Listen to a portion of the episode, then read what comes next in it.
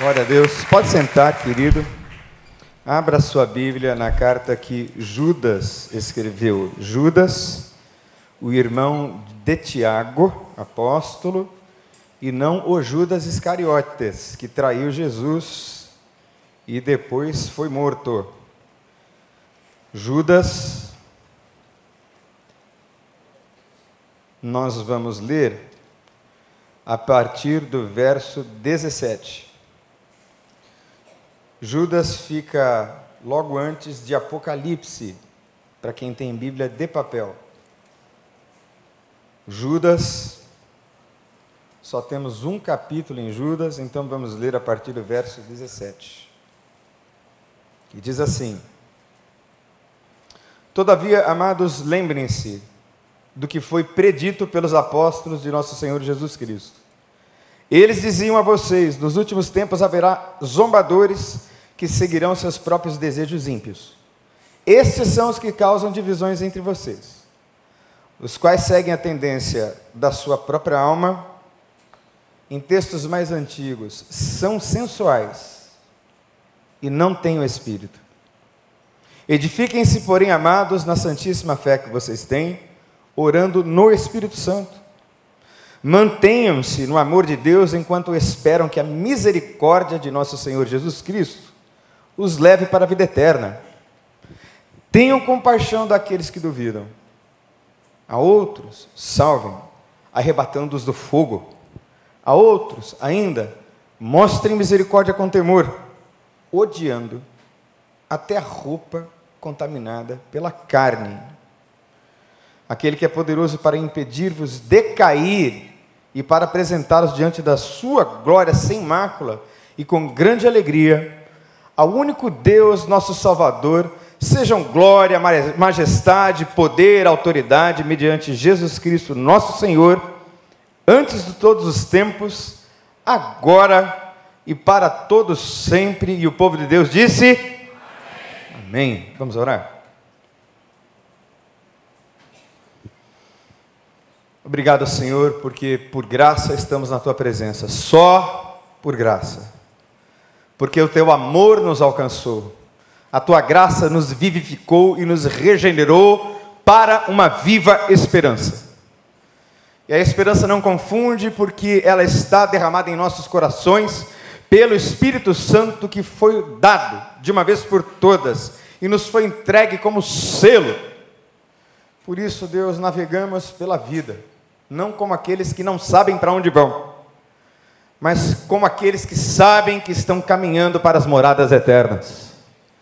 Mas enquanto não chegamos lá, Senhor, te pedimos que nosso viver aqui seja um viver sábio e digno do Evangelho de Jesus Cristo, e especialmente no que diz respeito a esse pulso forte, Senhor, a esse ímpeto tão poderoso dentro de nós, da dimensão dos nossos desejos e te pedimos que o Senhor nos dê instrução da tua palavra e que esta instrução nos entre à alma e ao coração e também ao entendimento.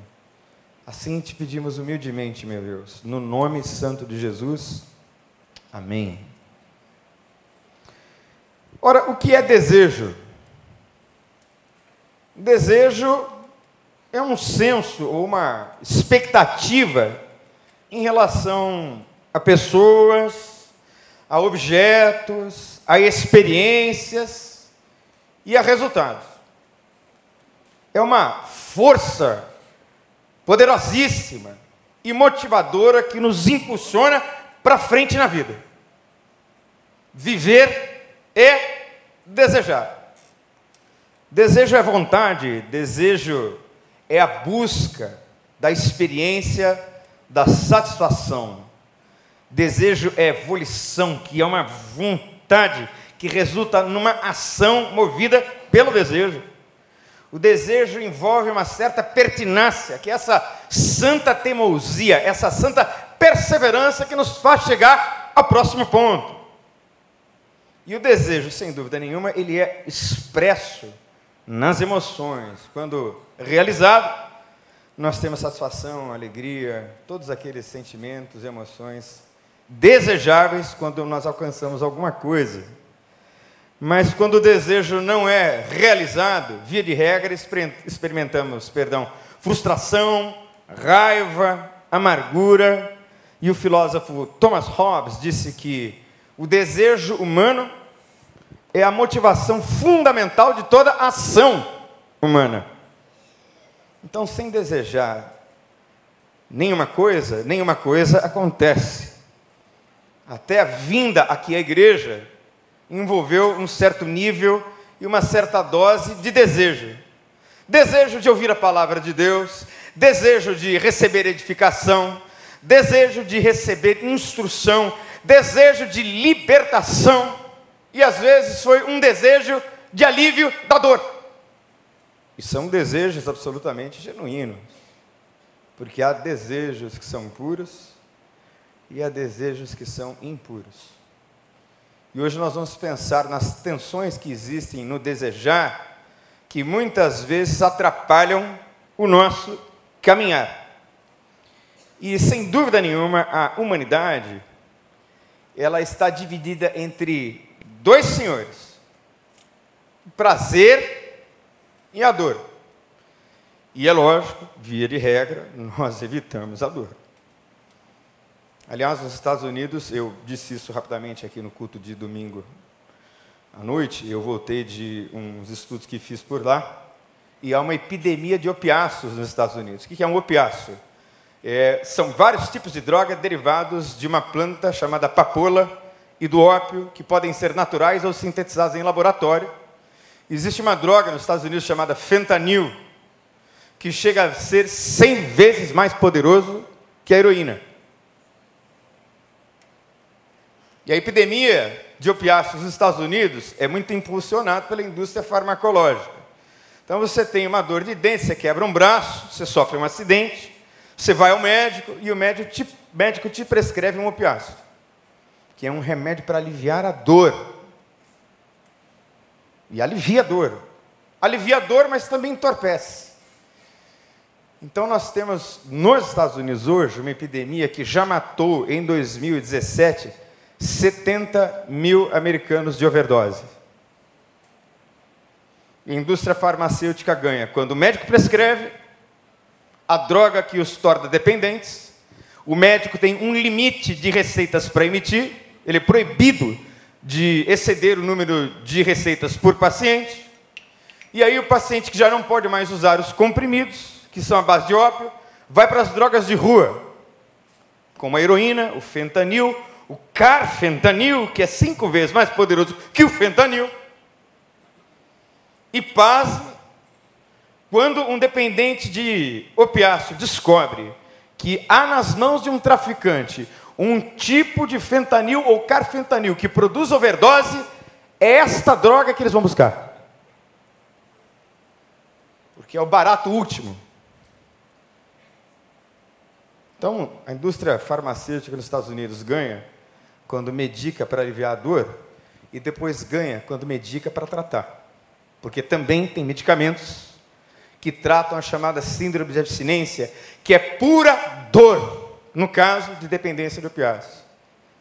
Eu pude experimentar de perto isso com o Brian, que foi um rapaz que morou comigo, veio dos Estados Unidos dependente de heroína, e com um rapazinho chamado Hassan, que eu levei lá para o Juiz de Fora, Brian está cuidando dele, para a glória de Deus, ele já está no finalzinho da sua síndrome de abstinência, e eu tenho certeza, aquele menino vai ser mais um servo de Jesus Cristo, no nome de Jesus.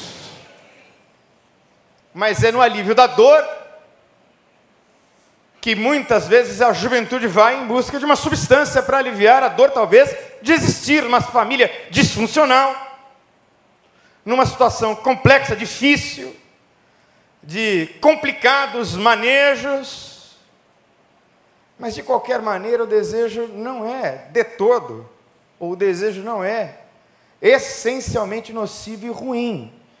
Ah, eu poderia dizer que o desejo é aquela parte criança em nós, não a parte infantil. Há uma diferença entre parte criança e parte infantil. A criança ou faz birra ou então manipula. É? O infantil, perdão. A criança não. A criança é pura.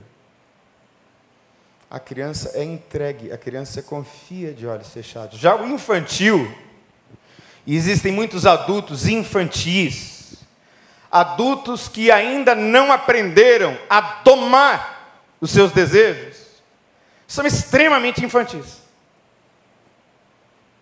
E vivem desejando, desejando, desejando, e se frustrando, se frustrando, se frustrando. Então, quem muito vive frustrado, com toda certeza é muito infantil. Porque o desejo muito bem domado e regulado gera maturidade. Maturidade tem a ver com saber lidar com limites e saber lidar com não. Não agora, não pode, não vai dar, não senhor, mais para frente, quem sabe. É a arte do contentamento. E muitas vezes os desejos são expressos nos sonhos, né? Quem já sonhou assim aquele sonho horroroso, horrível?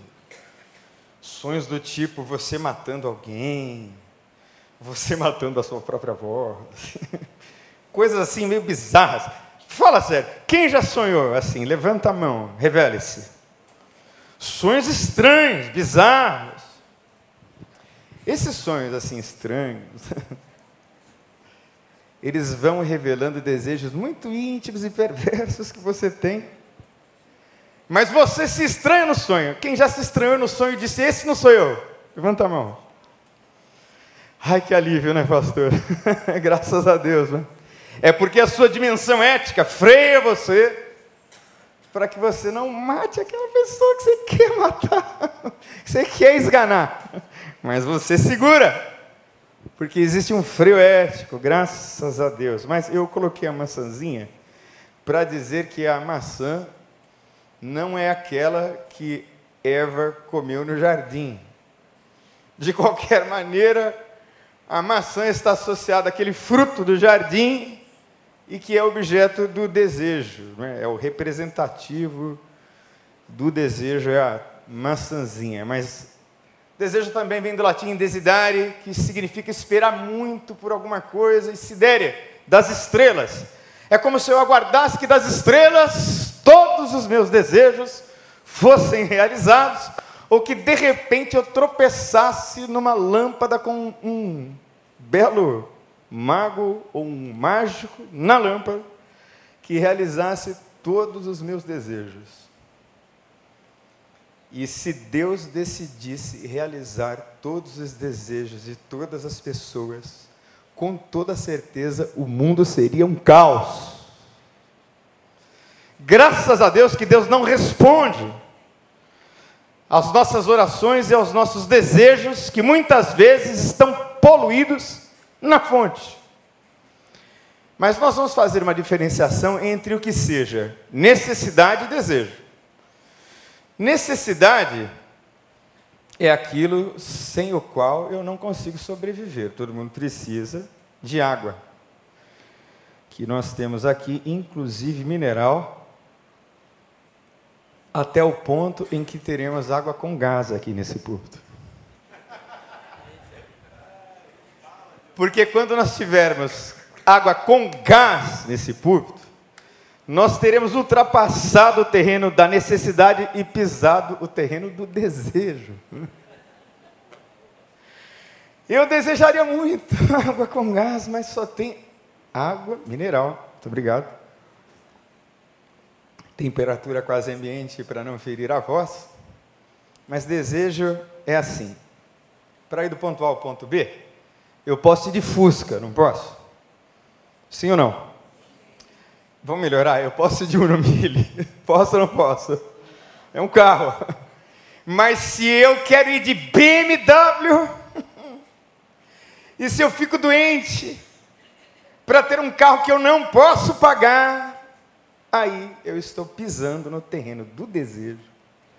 E se eu me deixar levar por esses desejos desenfreados, eu posso me colocar em apuros, e apuros sérios. Por isso é preciso colocar freio no desejo e é importante perceber as tensões que existem no desejar. Várias tensões, vários tensionamentos. Tem uma dimensão que te puxa para um lado e uma outra dimensão que te puxa para outro. O texto de Judas fala de desejos ímpios. E nessas tensões, nós vamos perceber como é que os desejos podem ser levados, ou que, como é que nós nos deixamos levar para um desejo talvez não puro,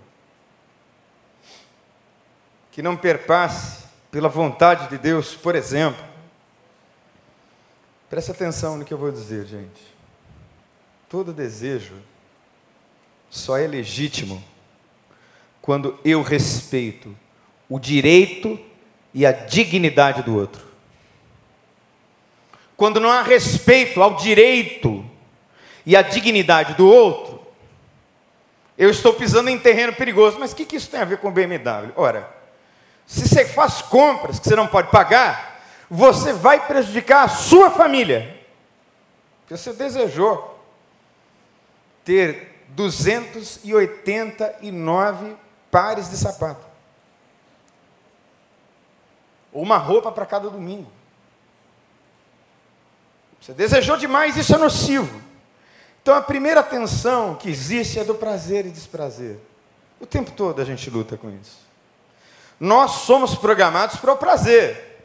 E essa palavra prazer, para muita gente, tem uma conotação sexual envolve sexo também, porque sexo é prazeroso, graças a Deus. Não ouvi nenhum amém. Não entendi. Sexo é prazeroso, graças a Deus. O sexo ilícito, que também é prazeroso, pode gerar morte. É uma outra coisa. O sexo pervadido, colorido, hiperestimulado com pornografia, por exemplo, pode gerar morte. Mas o sexo permitido por Deus no âmbito do casamento é uma benção. E é para ter prazer. Quem tem filhos aqui? Diga a verdade. Quando você estava com a sua esposa, com seu esposo, com a pessoa com quem você gerou um filho, você pensou no filho? Gente, é uma piada, é para rir. Sabe? Lógico que você não pensou no filho.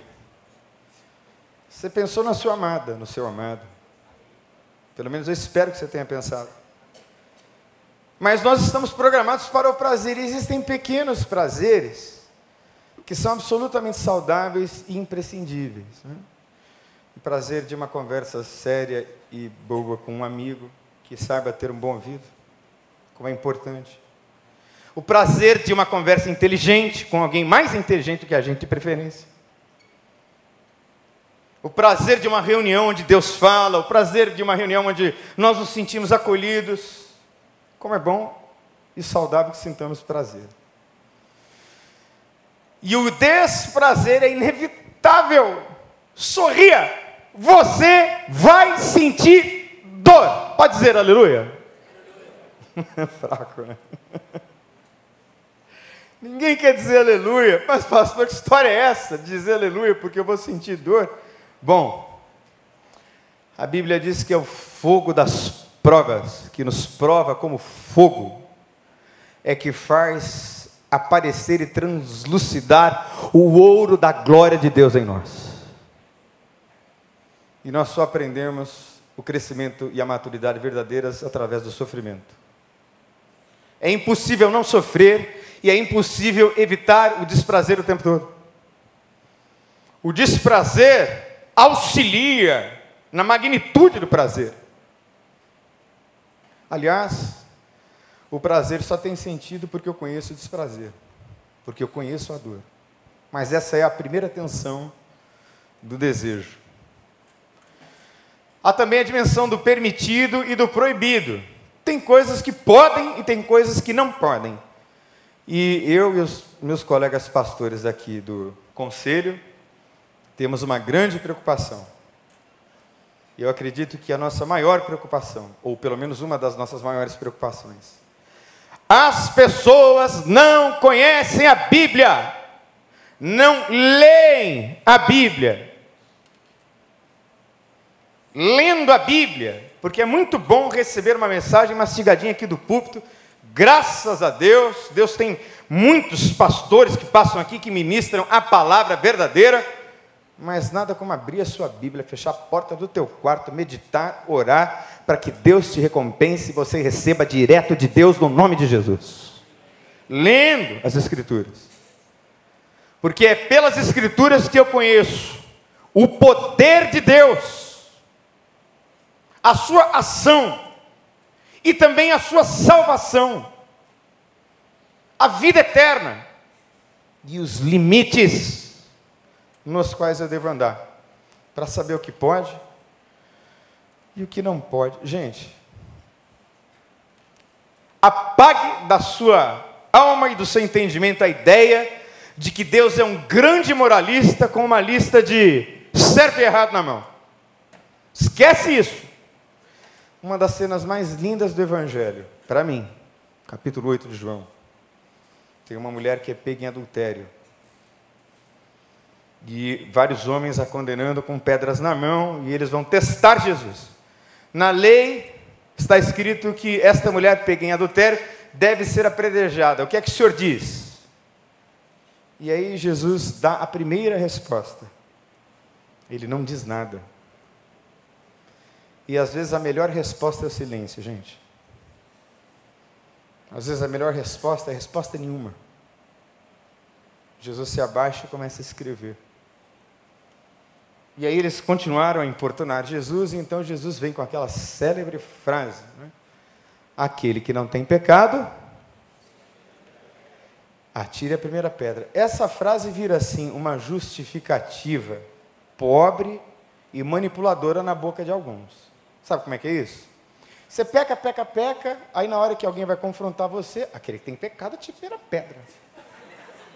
Para cima de Moá? Não vem com essa para mim não que não vai colar. Não vai. Você vai entender a história. Ninguém atira pedra nenhuma na moça, diz o texto que a partir dos mais velhos eles vão jogando as pedras no chão, eles vão embora, fica a mulher, e Jesus pergunta a ela: Onde estão os teus acusadores? É, ninguém te condenou, nem eu te condeno. O que, que ele diz no final? Vá e não peques mais. Jesus poderia ter feito um seminário sobre prostituição com aquela mulher passeando pelo Velho Testamento. Não poderia? Ele disse: Vai e não peques mais. E quando Jesus diz a ela: Vai e não peques mais, sabe o que é que Jesus quis dizer? Não faça isso com você. Porque a sua prostituição te torna prostituta. Não faça isso com você porque você furta de si mesma a própria dignidade. Não se prostitua. Porque o seu corpo, a sua alma e a sua mente estão sujas, e você sabe disso. Então vá. Não faz mais isso com você. Não peques mais. E o problema do pecado é o seguinte: quem rouba é? Quem rouba é? Quem mente é? Quem faz desonestidades é? Então, o pecado que eu cometo se torna parte de quem eu sou. É constitutivo da identidade. Por isso é que o pecado é tão nocivo. E o que está proibido, queridos, não é uma lista moral, não, certo e errado. É o amor de Deus dizendo: filho, isso não, isso vai te adoecer, te desgraçar, te amaldiçoar. Isso não, filho, é só até aqui, ó. Posso ouvir um amém? A outra tensão é a da motivação versus impulsividade. Motivação é o que me faz levantar de manhã cedo, glória a Deus, aleluia, vou trabalhar. Deus está na frente nesse dia. Deus vai me dar vitória nesse dia. Eu vou enfrentar muitas lutas, mas o Senhor é comigo, aleluia. Vamos em frente. Posso ouvir amém de novo? porque tem gente que acorda de manhã cedo, ó Deus, ó céus, ó ó azar. Bom, seu dia já começou muito ruim, né? Eu tenho um costume, gente, eu chego em casa, eu já vou lá no guarda-roupa, pego a roupa que eu vou usar no outro dia porque eu sei que no outro dia vai ser mais um dia em que eu vou servir ao meu Deus, aleluia. Isso me motiva muito. Mas a motivação tem um limiar interessante, que é da impulsividade. Essa aí é uma área de recuperação minha, assim, porque eu humildemente confesso aos irmãos, eu sou impulsivo. Eu sou muito mais para Pedro do que para João, completamente. Coitada da minha esposa, né? que sabe bem o que é isso. Mas o impulsivo faz besteira, mete as mãos pelas pernas. O impulsivo é hipermotivado, e às vezes o impulsivo também se comporta como uma criança animada briga, chora, bate. Normalmente o impulsivo é irado, né? E a agressividade tem raiz numa emoção. Sabe qual é? O medo. Todo agressivo, lá no fundo, tem um medo, uma insegurança. E existem várias formas de agressividade, hein? Tem aquelas que são mais evidentes, outras que são mais sutis e sofisticadas. Cuidado com o tipo de agressão silenciosa e sofisticada. E tem gente que se especializa nisso. Altamente impulsivos e maquiavélicos. Né? Impulsividade precisa ter o controle do espírito. Uma outra tensão é a da sobrevivência e morte. Nós somos sobreviventes. Até aqui. Sem dúvida nenhuma. Eu acho lindo quando a Bíblia diz que antes que eu fosse formado no ventre, o Senhor já me conhecia. Gente, quão profundo é isso? E se eu vim à existência, se Deus permitiu que eu nascesse, é porque sobre mim repousa o propósito de Deus, aleluia. Eu não sou um acaso. Mesmo nas piores famílias, as mais disfuncionais e traumáticas. Se Deus permitiu que você nascesse, você nasceu para sobreviver. E nós estamos sobrevivendo. E nós desenvolvemos estratégias de sobrevivência, não apenas para alimentar o nosso corpo de comida e de líquidos, a gente aprende a sobreviver no meio social. Como é difícil sobreviver no âmbito profissional, por exemplo, num país de 12 milhões de desempregados. Toda vez que eu vejo um menino aqui no farol, sabendo de tudo que está por trás, etc., eu ainda me compadeço. E eu peço a Deus que sempre me dê a habilidade de me compadecer.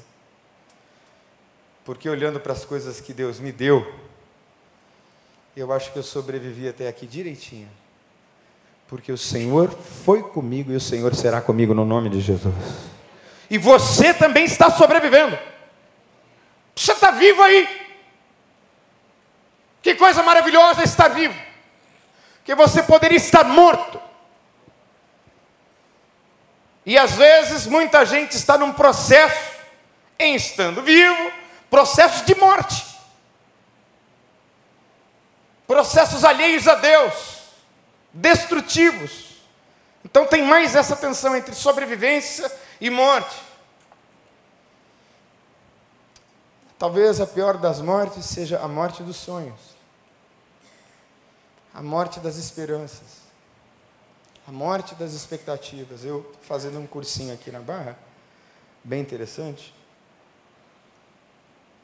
e tem lá um senhor de 61 anos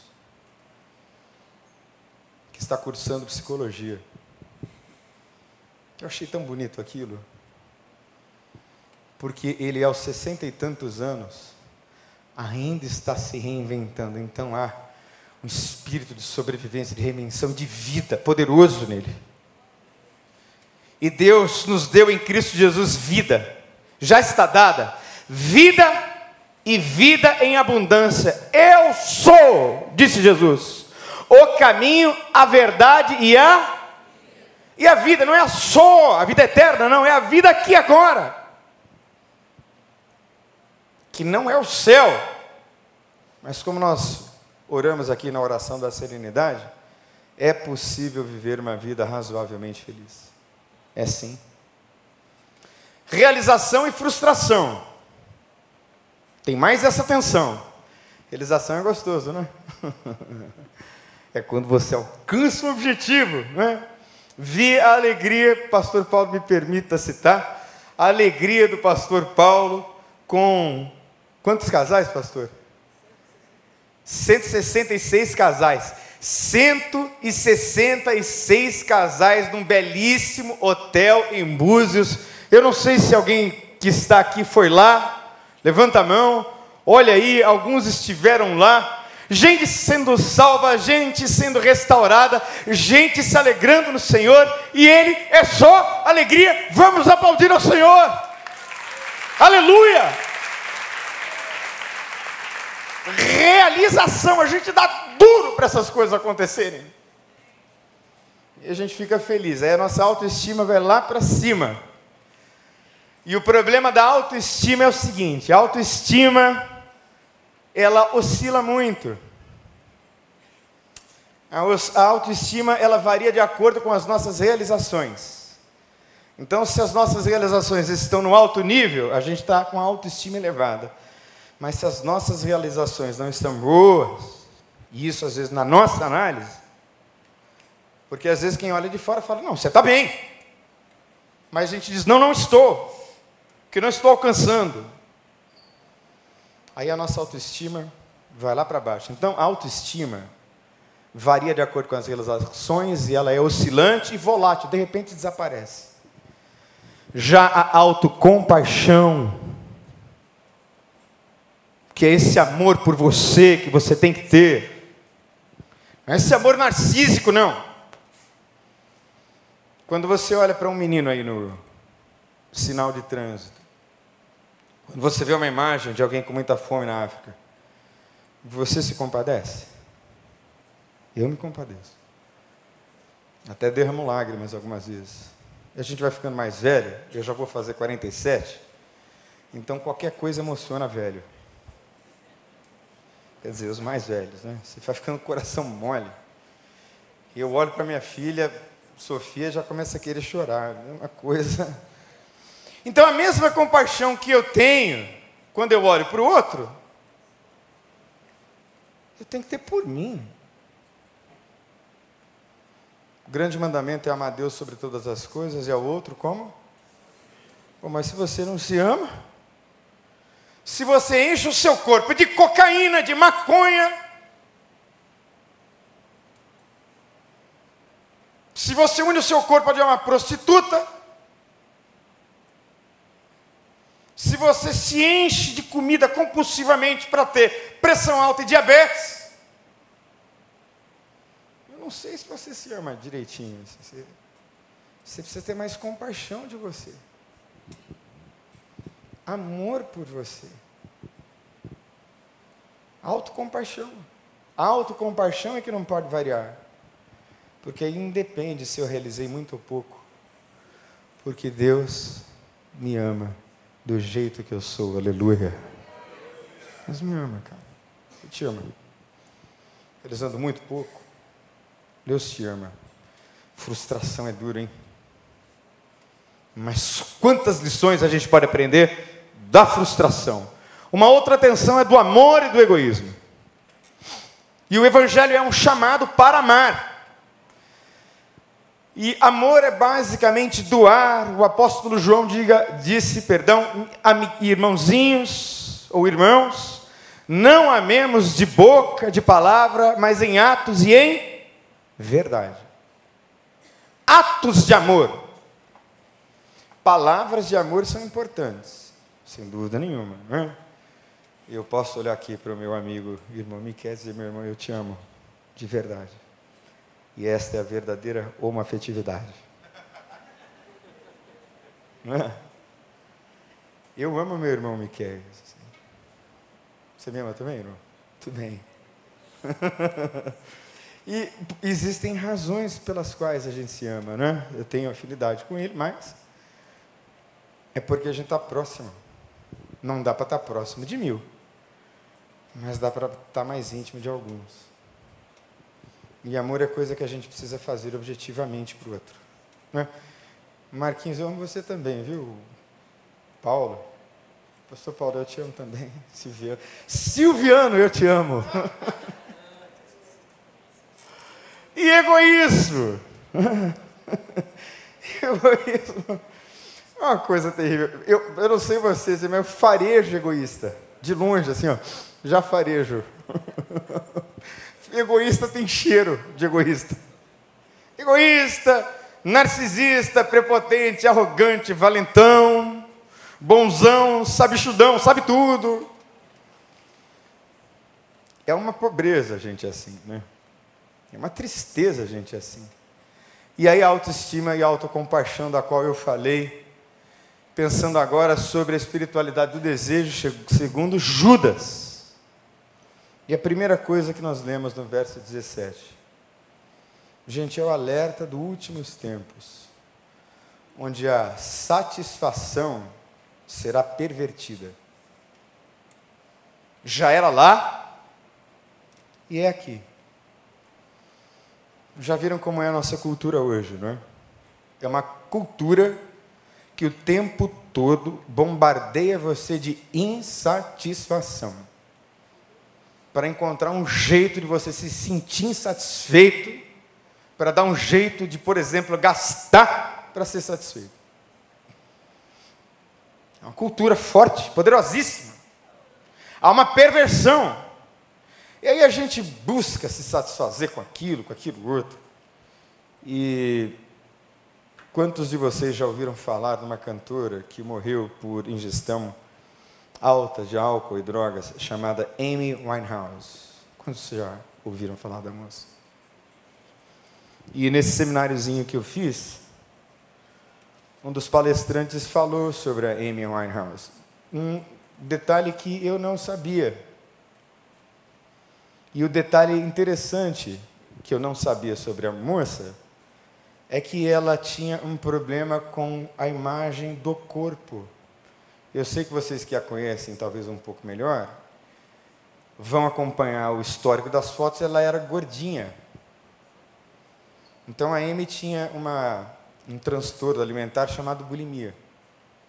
Bulimia tem pelo menos duas características. A primeira é a compulsão alimentar. A pessoa come, come, come, porque quer experimentar o prazer de comer e o prazer da saciedade. Comeu, saciou, ela se sente gorda, não quer ficar gorda, vomita tudo que comeu. E às vezes faz um episódio compulsivo bulímico, vários. Eu já vi casos de adolescentes jovens fazerem 30 episódios bulímicos no dia. E o que ela tinha era, em primeiro lugar, uma questão com o corpo dela, ela se achava gorda. E no documentário Amy, que está disponível na Netflix, você percebe que ela era só uma garotinha assustada, assim, que não estava entendendo direito o que estava acontecendo. Assim, ela estava perdida. Prêmios e glamour. No meio do caminho, ela encontra um rapaz que é um dependente de drogas e aí ela emagrece de verdade, não? Emagrece até morrer. Porque se tem uma coisa que Satanás tem pervertido, é a ideia de satisfação. Da satisfação a partir dos prazeres e desejos da carne. Gente, se satisfação de grana, fama, resolvesse questões de vida ou morte, Michael Jackson, Jimi Hendrix, Jenny Joplin, Amy Winehouse, quem mais? Kurt Cobain, quem mais? Renato Russo, quem mais, gente? Cazuza, seriam todos felizes, satisfeitos. Deixa eu dizer a você o que satisfaz. O que satisfaz é receber Jesus como Senhor e Salvador e beber do Espírito Santo de Deus. Esse Espírito sacia. Sacia porque você não sente vontades que são pervertidas. Por isso, alerta do verso 17. Olha, vocês já foram alertados pelos apóstolos que nos últimos tempos haveriam pessoas cheias de desejos ímpios e zombadores. E esses que têm o desejo pervertido causarão divisão, serão sensuais. Gente, eu gosto da versão mais antiga, porque a versão mais antiga diz são sensuais. Eu não tenho nada contra mulher e homem que se vestem bem. Né? Nada de errado. Mas especialmente as mulheres. Pergunte assim ao Espírito Santo de Deus se é para você de fato usar determinada peça de roupa. Uma boa, sem moralismo. Porque se o seu desejo, a sua motivação é de ser sensual e despertar a sexualidade do homem, você está aqui, ó, enquadrada numa perversão do desejo.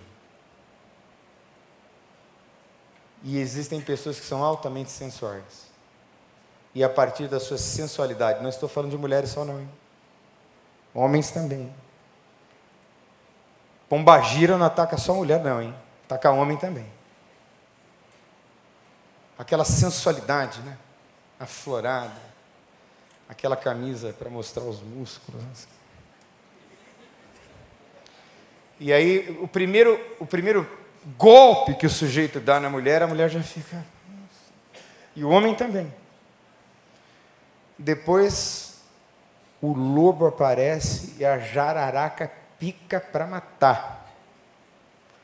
Provérbios diz que a mulher adúltera é como uma cova profunda. Não brinca não, porque eles e elas, sensuais, matam, porque eles não têm o Espírito. Quem tem o Espírito Santo não é sensual. É bonito, é alinhado, é elegante, é educado, mas não é sensual. Não é. É de uma beleza inspiradora, mas não de uma sensualidade que leva ao pecado. É quando o desejo de ter um companheiro não se dá pela via sexual, relacionamento que começa com sexo acaba em divórcio, acaba em separação, acaba em briga, acaba em tapa, em confusão em delegacia de polícia. Relacionamento tem que começar com amizade, com pureza, com jejum, com oração, com espera, com conselho de pastor. E às vezes as pessoas comunicam para a gente, ó, oh, estou com fulano. Vai então, é. Você não perguntou nada. Depois colhem frutos amarguíssimos. 19. Tem um caráter de prevenção. Orem no Espírito Santo. Orem no Espírito Santo. Porque vocês vão cair. Vão tropeçar. Ele é poderoso para livrá-los de cair. Orem no Espírito Santo. Gente, nessa oração churuca, não. É para orar e clamar e se derramar diante de Deus. Pedindo, Deus, me livra do mal e me livra do mal que pode estar lá no íntimo do meu ser. Versos 21 e 22 fala de amor e de compaixão que devem ser assim os drives motivacionais, digamos assim, o impulso motivacional da nossa vida, amor e compaixão. Tinha um obreiro que ele, esse era o nome, né, do obreiro, na casa de recuperação onde eu me recuperei. Ele era assim diferente, exótico. Ele era muito inteligente e, e ele era tão inteligente assim que ele tinha um hobby ele lia dicionários, assim, começando da letra A, é impressionante. E ele chamava Robson. E eu cheguei nessa casa de recuperação muito doente. E eu tossia muito, atrapalhava muito todo mundo dormir. Eu tinha que tossir no refeitório para não atrapalhar os meus companheiros de quarto. E aí quem descia comigo era o Robson. O Robson já desceu comigo as escadarias da casa de recuperação onde eu me recuperei comigo no colo. No colo, porque eu era pele e osso. E o Robson ficava comigo e no meio da ajuda ele vinha com os conceitos filosóficos dele que eu não entendia absolutamente nada. Nada. O Robson era indecifrável, mas o Robson sabia amar. E aí eu fui para um dos obreiros ali e disse assim: Pois eu não entendo o Robson, eu não entendo o que ele fala. E aí o obreiro me disse sabiamente: Só tem um jeito de entender o Robson, amando o Robson. Então deixa eu dar uma dica para você. Assim. Pare de tentar decifrar o outro e ame primeiro no nome de Jesus. Ama primeiro. Ama de verdade. Depois você vai decifrando devagarinho. E dos versos 23 a gente tem dependência e fé. Aquele que é poderoso para impedi-los de cair e para apresentá-los diante da sua glória sem mácula e com grande alegria. A único Deus, nosso Salvador, sejam glória, majestade, poder e autoridade, mediante Jesus Cristo, nosso Senhor antes de todos os tempos, agora e para todos sempre. O povo de Deus disse: Amém. Dependência dele, para não cair. Dependência dele para não tropeçar. Dependência dele para ter o desejo modulado por esse espírito, para que não haja uma perversão da sua vontade. Vamos orar? Fecha os olhos.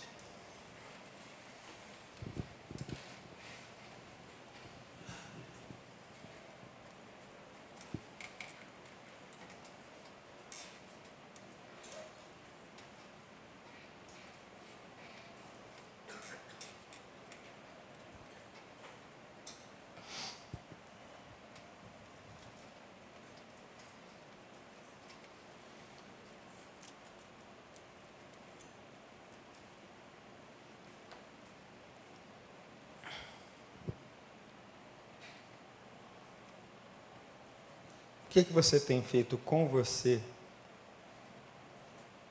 que te machucou assim ao longo da vida? Foi o seu próprio desejo vil, vão, porque a Bíblia não mente, a Bíblia diz que é na vaidade dos nossos desejos e dos nossos pensamentos que nós somos levados à destruição. Está dentro de nós. Não será que tem alguma coisa aí dentro de você?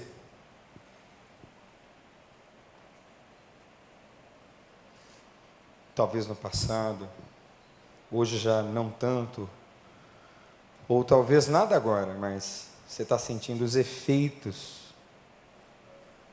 de ter se deixado levar por desejos e anseios aquele relacionamento que te destruiu, aquela escolha profissional que não foi a sua, ou que foi a sua, mas você se perdeu no caminho.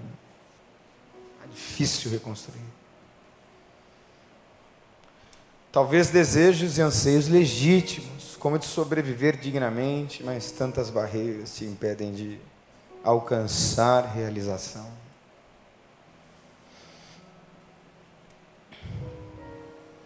Se Deus falou com você nessa noite de alguma forma, e você gostaria de orar por isso, levanta a sua mão assim, bem alto, no nome de Jesus. Deus falou com você, levanta a sua mão, bem alto. Assim, pastor, eu quero oração nessa noite. Que Deus falou comigo, levanta a sua mão. Glória a Deus. Vamos ficar em pé.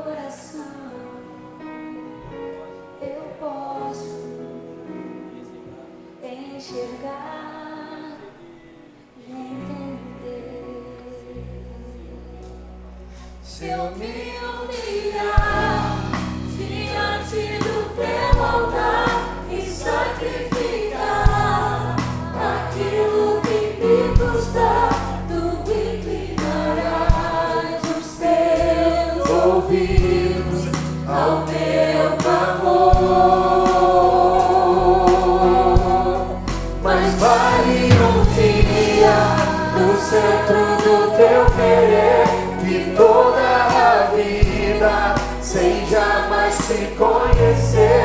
Tu és minha fonte, minha colheita, minha herança. Você que levantou a sua mão, vem cá. Sai aí do seu lugar, porque eu quero orar por você em nome de Jesus. Não tenha vergonha, venha rápido. Para Deus cuidar dessa dimensão tão delicada, tão profunda, eu quero, por favor, Pastor Paulo, que venha orar por essas pessoas. Vem cá, meu irmão, minha irmã. Nós vamos orar pela sua vida. Deus sabe por que você está vindo. E nós vamos orar por você. Confia no Senhor. Vamos orar? Mais alguém? Pode vir à frente. Senhor Deus e Pai, nós te louvamos pela tua palavra, pela aplicação em cada coração e pelas pessoas que, atendendo a um apelo de oração, vieram aqui à frente. Tu sabes as necessidades, as dificuldades, as lutas, as queixas, as demandas que cada pessoa traz hoje no seu coração. Tu conheces, ó Deus, as dores, as aflições, os choros, as angústias da alma. E a minha oração junto com o teu povo nesta noite, aqui neste lugar, neste lugar, diante da tua presença, neste momento de oração, teu Espírito Santo dê a esta pessoa a resposta, o milagre, a solução, a porta que está fechada, que se abra. Ó Deus, o impossível aconteça. Que haja libertação nesta noite para a tua honra e para a tua glória. Que cadeias sejam quebradas, Senhor. Que pecados sejam perdoados, confessados diante da tua presença. E que vidas sejam alcançadas pelo poder do Evangelho. Ó Deus, se há alguém aqui se arrependendo dos seus pecados, que ao longo desta mensagem, a luz do teu Espírito Santo, foi convencida do pecado, da justiça e do juízo. Ó Pai, que haja agora remissão desses pecados, que eles sejam perdoados diante da tua presença, que teu Espírito Santo possa habitar nesta vida, transformar o futuro desta pessoa, Senhor, em nome de Jesus. E que nesta noite haja salvação neste lugar, para a tua honra e para a tua glória, que o céu se manifeste em festa, em regozijo, porque vidas estão agora reconhecendo Jesus como Senhor e Salvador. Ó Deus, liberte aqueles que estão oprimidos nesta noite. Cura os deprimidos da depressão, os ansiosos da ansiedade. Cura, Senhor, aqueles que estão estressados do estresse do dia a dia. Que essas pessoas que vieram aqui à frente em busca de ajuda, de apoio, receba do Senhor a vitória. Em nome de Jesus. Amém, amém e amém. Louvado seja o nome do Senhor. Obrigado. Olha para mim, você que está aqui na frente, ó. Você que está vindo aqui primeira, segunda, terceira vez, levanta a mão assim para mim. Quem está vindo? Olha, quanta gente, né? A gente quer pegar o seu nome, porque apesar de a gente ter um público significativamente grande aqui, nós somos uma família. E todos nós passamos por essa experiência. Então a gente quer saber quem você é, a gente quer pegar o seu nome, especialmente aqueles que estão aqui primeira, segunda, terceira vez. Pastor Tiago, olha ali o pastor Tiago, eu queria que você acompanhasse esse irmão, você que veio com esse amigo seu, membro aqui da igreja talvez, acompanha ali o pastor Tiago enquanto a gente canta. no nome de Jesus. Se eu me humilhar, Se eu me humilhar diante do teu